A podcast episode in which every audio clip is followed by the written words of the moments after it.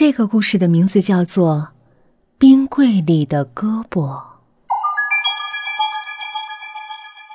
凌晨两点，刚下夜班的我推着破了车胎的自行车往家走，一辆黑色的轿车从我身边缓缓驶过，以为是路过的，不料车突然在我面前停了下来。车窗摇下，一个冰冷的声音说：“小姐，上车吧。”我左右环顾，别无他人，于是壮着胆子靠近车窗说：“是叫我吗？”车里的人面目有些模糊，但我看清楚了，是个女人，一身黑衣的她让人不寒而栗。就在我还犹豫要不要上车的时候，那女人突然说话了：“小姐，上来吧，我不是坏人，这黑夜里。”你一个女子在路上行走，怕也不方便。同为女子，你怕什么呢？被他最后一句话说动，我上车了。车上的灯光依然很暗，甚至不及路灯耀眼。女人不说话，只是开她的车。车里一切都是新的，应该是新买的吧。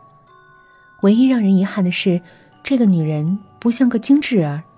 不懂得装饰一下新车，甚至连一瓶车用香水都看不到。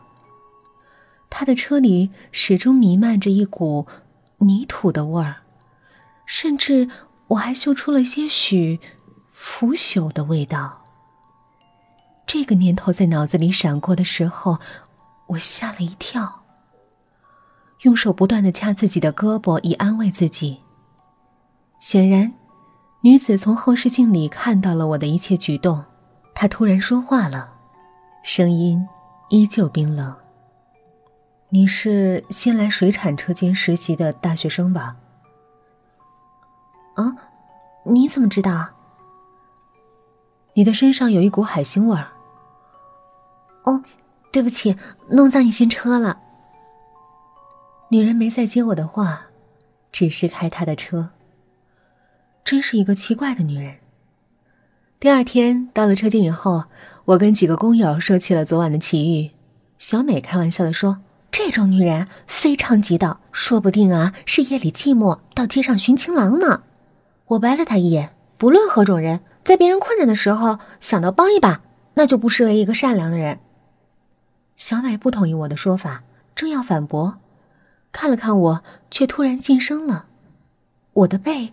突然被人轻轻拍了一下，惊讶转身，竟是车间主任老吴。老吴疑惑的看着我们，然后一脸严肃的问：“上班时间不工作，瞎聊什么呢？”老吴在水产车间工作了不下二十年，他的脸苍老的如同这个车间的年龄，一直莫名其妙的单身，大家对他的为人议论纷纷，人缘极差。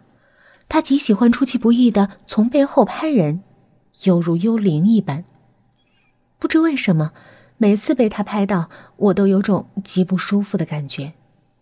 下班的时候突然接到通知，又要加班，超负荷劳动之后又是凌晨了，实在太累了，心想还是打车走吧。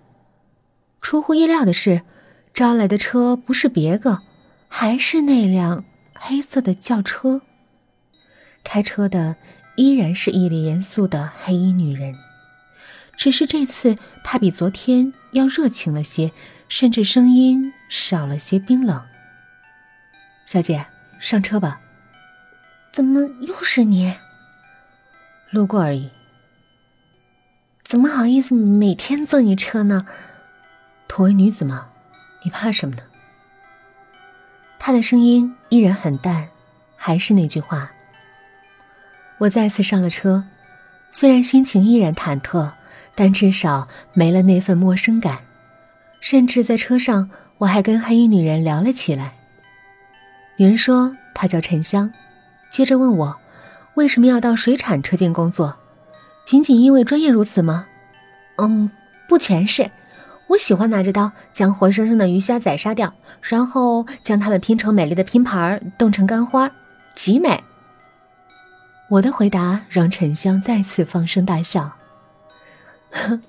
看起来你是一个大胆的姑娘，喜欢冒险吗？如果说这也算大胆的话，那我承认我喜欢冒险，只可惜没有时间出去转转。如果你喜欢冒险的话，不必走太远，你们车间的冷库就是一个最好的冒险大营区。啊，冷库里应该有冰柜吧？那可是藏宝的地方。不信，从明天起你仔细找找，挨个冰柜找。沉香的话让我心里发痒。再回到车间，看着一盘盘拼好的鱼虾整齐的被放进冰柜里冷藏，我心里仿佛着了魔一样，总感觉这冷柜里还应该藏着点别的东西。于是，趁中午换班时，我挨个打开冰柜，一点点找，一点点查，总共十八台冰柜，我一口气查了大半，毫无所获。终于累了，泄气，心里暗笑：这个沉香真会捉弄人。进来换班的小美见我满头大汗，立即就笑了：“ 干什么呢？累成这样？这可是冷藏区，小心汗水滴成冰，冻在脸上成了粉饼。”小美的话突然提醒了我，我再次打开冰柜，将拼盘全部取出，然后仔细的查看着冰柜的底部。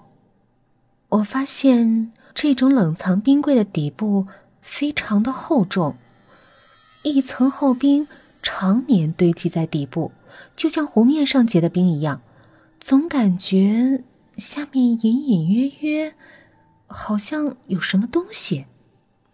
我找来锤子，小心的将冰层一一打碎。我看到透明的柜底下。有一个白色的塑料袋，里面有什么东西？支走小美，我取出塑料袋，颤抖的打开，竟然是一截动了弯曲了的人形胳膊。一个肘部连着两截胳膊，却不见了手。